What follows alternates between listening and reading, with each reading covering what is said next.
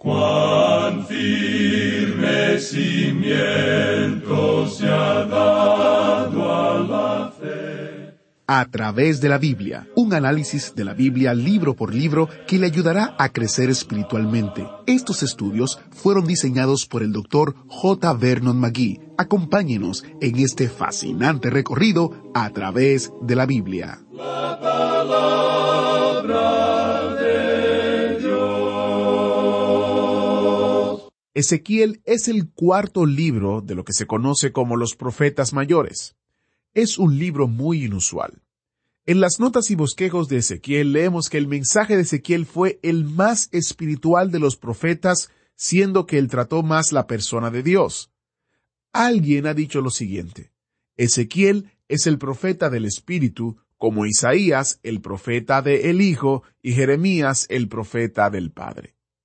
Le invito a acompañarnos en nuestro estudio de el libro de Ezequiel. Vamos a estudiar el capítulo 7.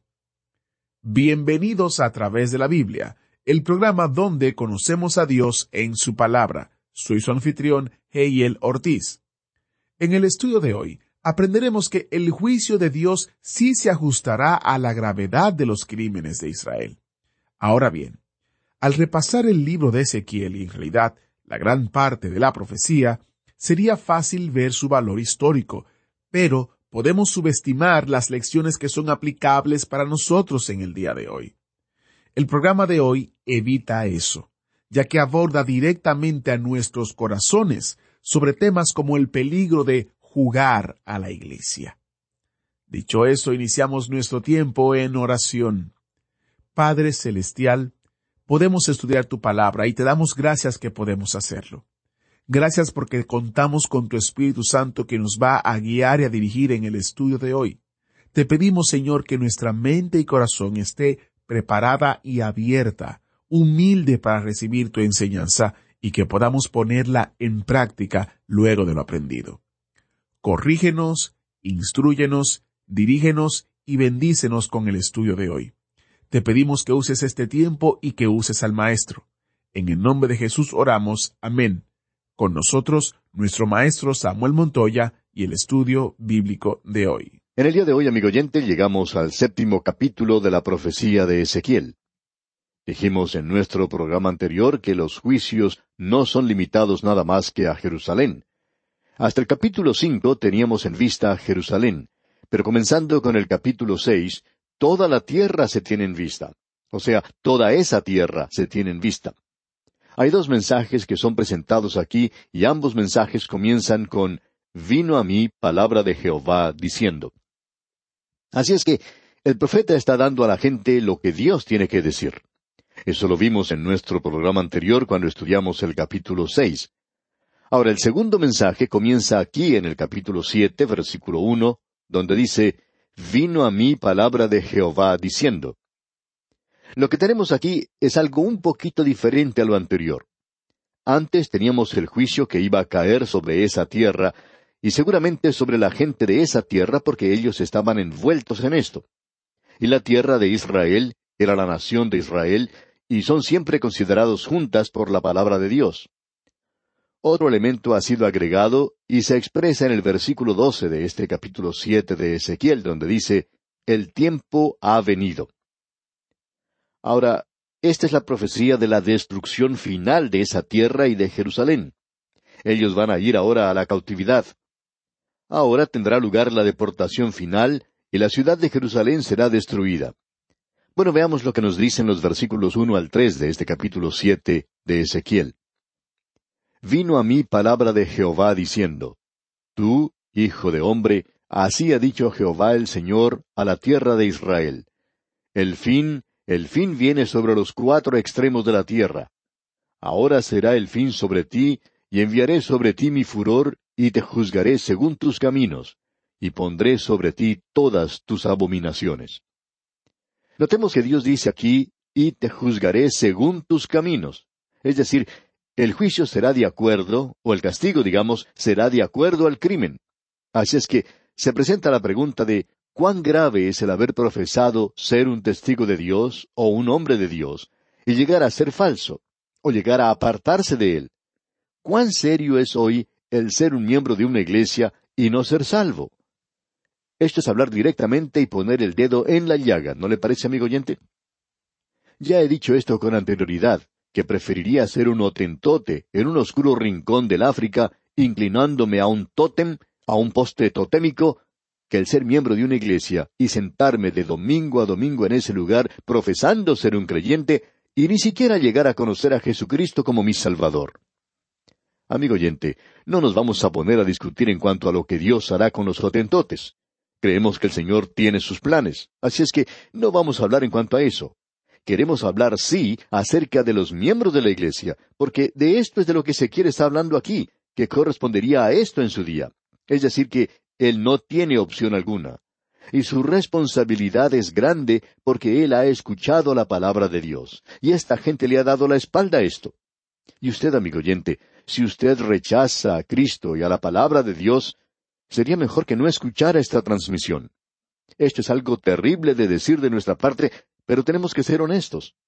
Mientras más escuche usted, mayor será su responsabilidad ante Dios, de eso estamos seguros.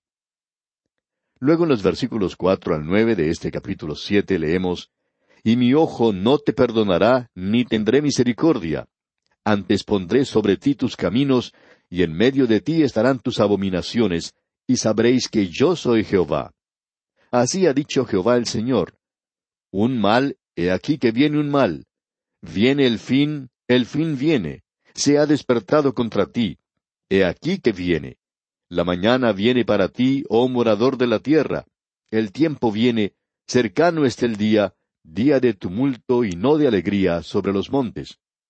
Ahora pronto derramaré mi ira sobre ti, y cumpliré en ti mi furor, y te juzgaré según tus caminos, y pondré sobre ti tus abominaciones. Y mi ojo no perdonará ni tendré misericordia. Según tus caminos pondré sobre ti, y en medio de ti estarán tus abominaciones. Y sabréis que yo, Jehová, soy el que castiga. Aquí tenemos un pasaje de las Escrituras realmente tremendo. Y nos atrevemos a decir que hay muy pocas personas que se atreven a tratar con esta sección de la palabra de Dios. Este, para muchas personas, es un pasaje completamente en blanco. Ahora alguien quizá diga, bueno, eso pertenece al Antiguo Testamento y es diferente. Bien, amigo oyente, este lenguaje utilizado aquí es algo suave si uno lo compara con lo que se dice allá en Apocalipsis. Y luego uno puede leer lo que el Señor Jesús dijo en cuanto a los líderes religiosos de su día, allá en el capítulo 23 del Evangelio según San Mateo y en otros lugares. Amigo oyente, lo que Ezequiel está diciendo es algo suave en comparación con esas otras declaraciones y las otras se encuentran en el Nuevo Testamento. Anteriormente hablamos de un joven judío que quería dejar de lado al Dios Santo. ¿Por qué? Porque él no podía reconciliar a Dios con el hecho de lo que sucedió con los seis millones de judíos. No vamos a entrar en ningún detalle en cuanto a esto, pero queremos decir lo siguiente, que eso debería ser una advertencia hoy para la Iglesia de Dios. ¿Juzgará a Dios? Amigo oyente, lo interesante de notar aquí es que sí lo hará. Es por eso que el apóstol Pablo dijo, Conociendo pues el temor del Señor, persuadimos a los hombres. Hay muchas personas hoy que están, por así decir, jugando a la iglesia. No existe esa eh, dedicación completa al Señor Jesucristo en el presente, y esa es una tragedia del tiempo en que vivimos. No es el problema de que no haya suficientes miembros en las iglesias y que no haya creyentes en el presente. El problema es que hay demasiados que no son verdaderos, no son genuinos. Eso es lo que perjudica a la iglesia del presente. Alguien dijo, un miembro de la iglesia frío perjudica más la causa de Cristo que veinte ateos juntos. Y estamos de acuerdo con eso, amigo oyente. Y eso es exactamente lo que Ezequiel está diciendo, y este pasaje de las Escrituras, amigo oyente, es algo tremendo. Bueno, solo hemos leído hasta el versículo nueve de este capítulo siete de Ezequiel. Y vamos a leer un poco más ahora porque hay cosas muy importantes en estos versículos. Leamos ahora los versículos diez hasta el catorce. He aquí el día, he aquí que viene. Ha salido la mañana, ha florecido la vara, ha reverdecido la soberbia. La violencia se ha levantado en vara de maldad. Ninguno quedará de ellos, ni de su multitud, ni uno de los suyos, ni habrá entre ellos quien se lamente. El tiempo ha venido, Se acercó el día. El que compra no se alegre, y el que vende no llore, porque la ira está sobre toda la multitud. Porque el que vende no volverá a lo vendido, aunque queden vivos, porque la visión sobre toda la multitud no se revocará, y a causa de su iniquidad ninguno podrá amparar su vida. Tocarán trompeta y prepararán todas las cosas, y no habrá quien vaya a la batalla, porque mi ira está sobre toda la multitud. Una de las cosas que caracterizaba a esta gente era que ellos se quejaban o protestaban mucho. No querían ir a la guerra. Eran un montón de pacifistas. Se negaban a mantenerse firmes por aquello que era lo justo y lo correcto. Y amigo oyente, luego llegó el juicio.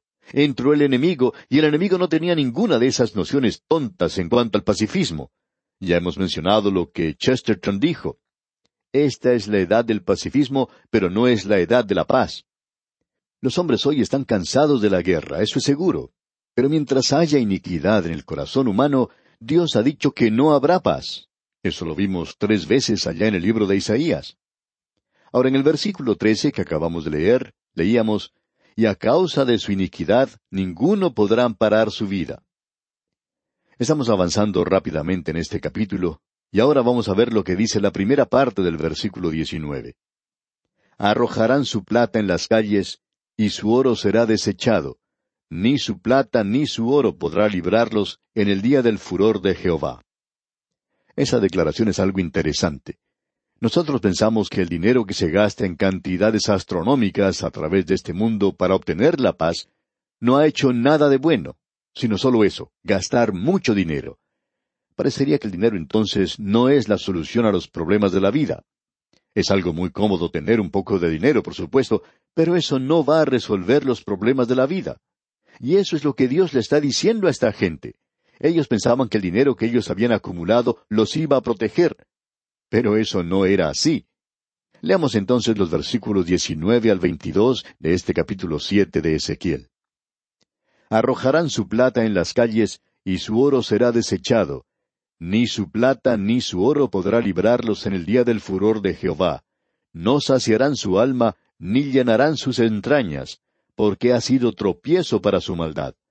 Por cuanto convirtieron la gloria de su ornamento en soberbia, e hicieron de ello las imágenes de sus abominables ídolos, por eso se lo convertí en cosa repugnante.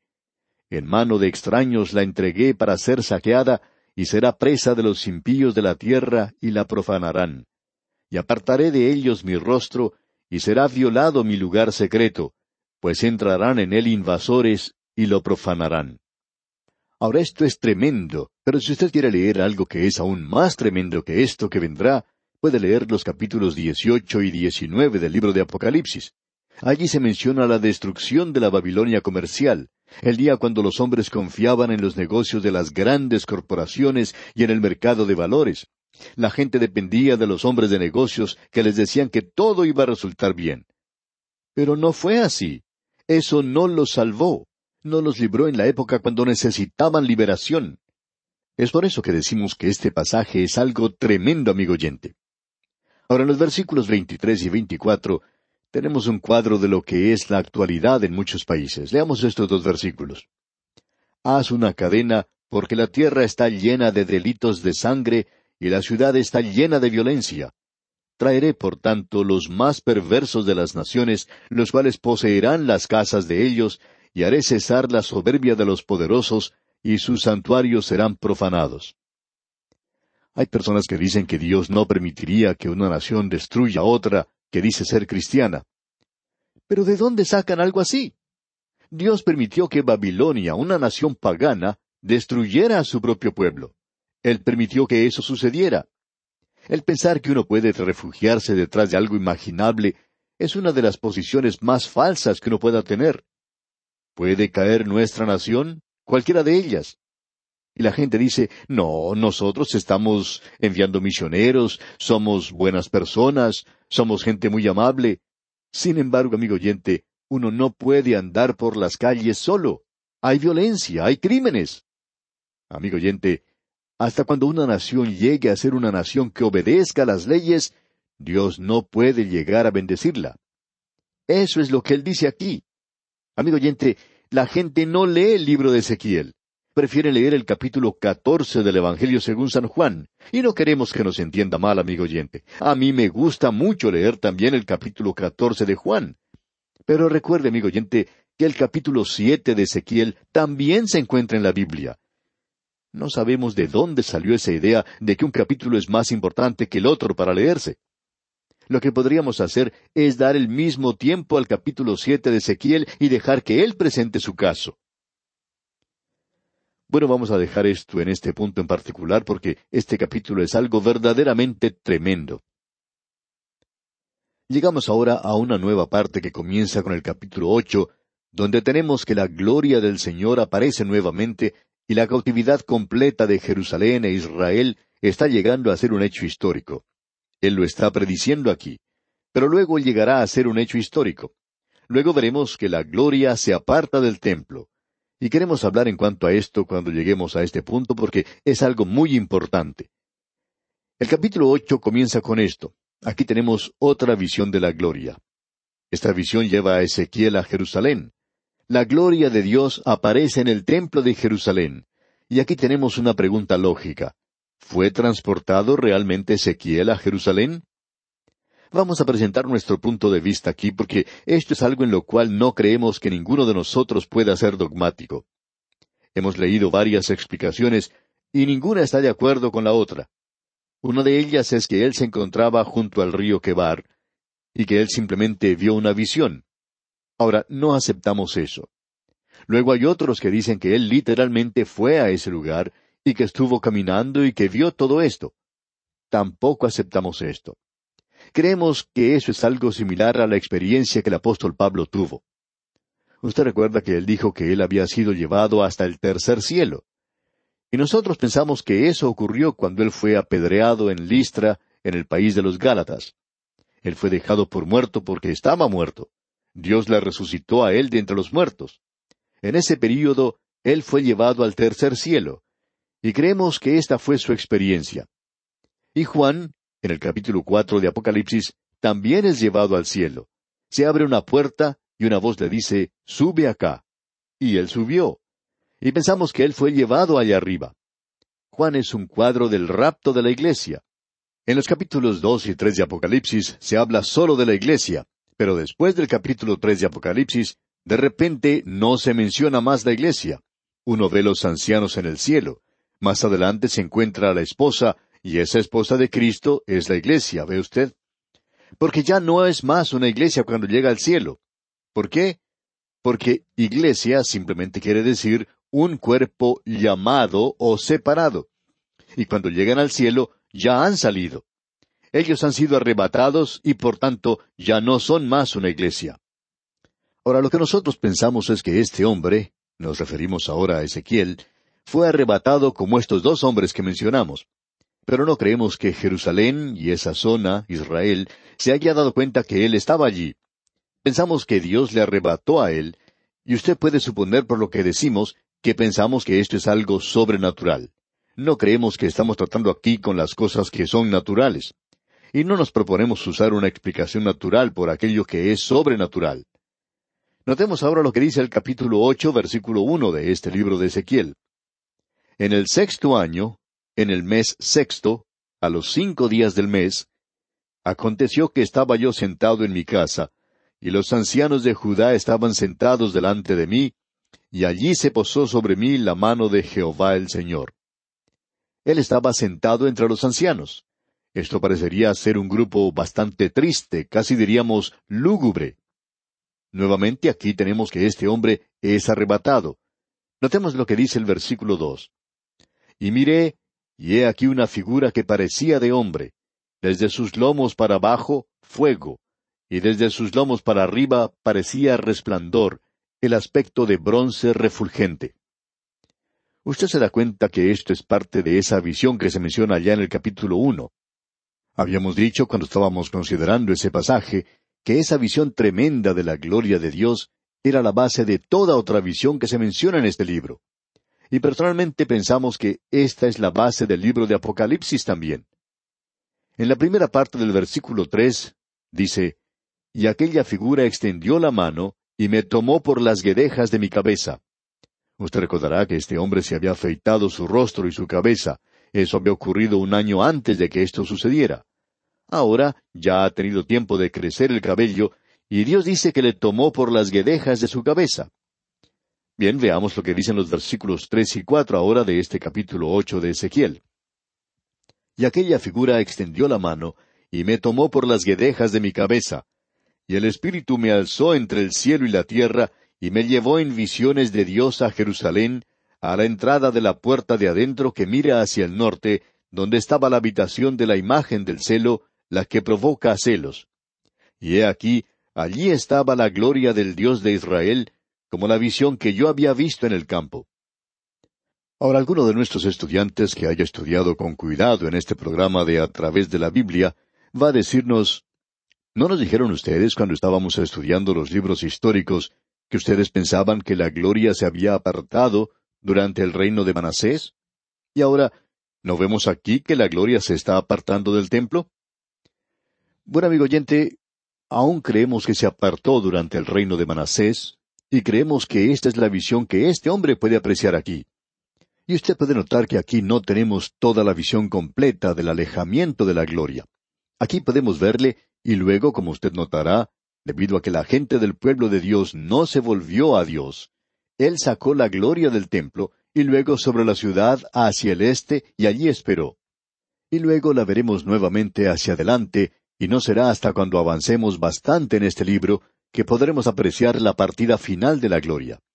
Eso será ya en el capítulo diez, digamos de paso, es decir, que la gloria, la presencia visible de Dios, estaba allí. Y creemos que la partida tuvo lugar en realidad entonces, y no creemos que ellos tuvieron alguna evidencia de esto después del reino de Manasés. Pero se le presenta aquí a este profeta Ezequiel para demostrar que Dios es misericordioso, y Dios estaba listo. Él estaba listo para salvar a aquella gente si ellos se hubieran vuelto a Él. Dios es misericordioso y Dios es amor, amigo oyente. Salvaría a aquella gente si ellos hubieran querido. Pero Dios también es un Dios justo, y Dios no puede permitir la maldad en este universo. Él no puede permitir aquello que es contrario a Él. Por tanto, Dios hoy no puede salvarnos a nosotros por nuestra propia justicia o por nuestra propia perfección porque ni usted ni yo podemos presentar eso. Y Él no nos puede salvar por medio de eso, porque Él no puede aceptar nada inferior. Por tanto, Dios tuvo que proveer una redención para el hombre, y esa es la razón por la cual el hombre tiene que ir por ese camino. De otra manera, usted y yo tenemos una naturaleza, la naturaleza vieja, que está en rebelión contra Dios. Dios no va a permitir eso en su universo. Él no sería justo como no lo sería un policía que le da refugio a un criminal en su propio hogar. Eso ni siquiera se menciona. Bien, vamos a tener que dejar nuestro estudio aquí y vamos a continuar Dios mediante en este mismo punto en nuestro próximo programa. Es nuestra oración que el Señor le bendiga ricamente. Agradecemos que nos acompañara en el estudio de hoy. Le invitamos a que visite nuestro sitio en internet a través de la biblia.org. Ahí puede suscribirse para recibir las notas y bosquejos de lo que estamos estudiando y noticias del ministerio. También encontrará la variedad de libros y materiales gratuitos que tenemos para usted. El sitio es a través de la biblia.org. Todo lo que hacemos es posible gracias al Señor y a personas como usted que se unen a nosotros en la obra de llevar la palabra entera al mundo entero. A través de la Biblia es una producción de Radio Transmundial.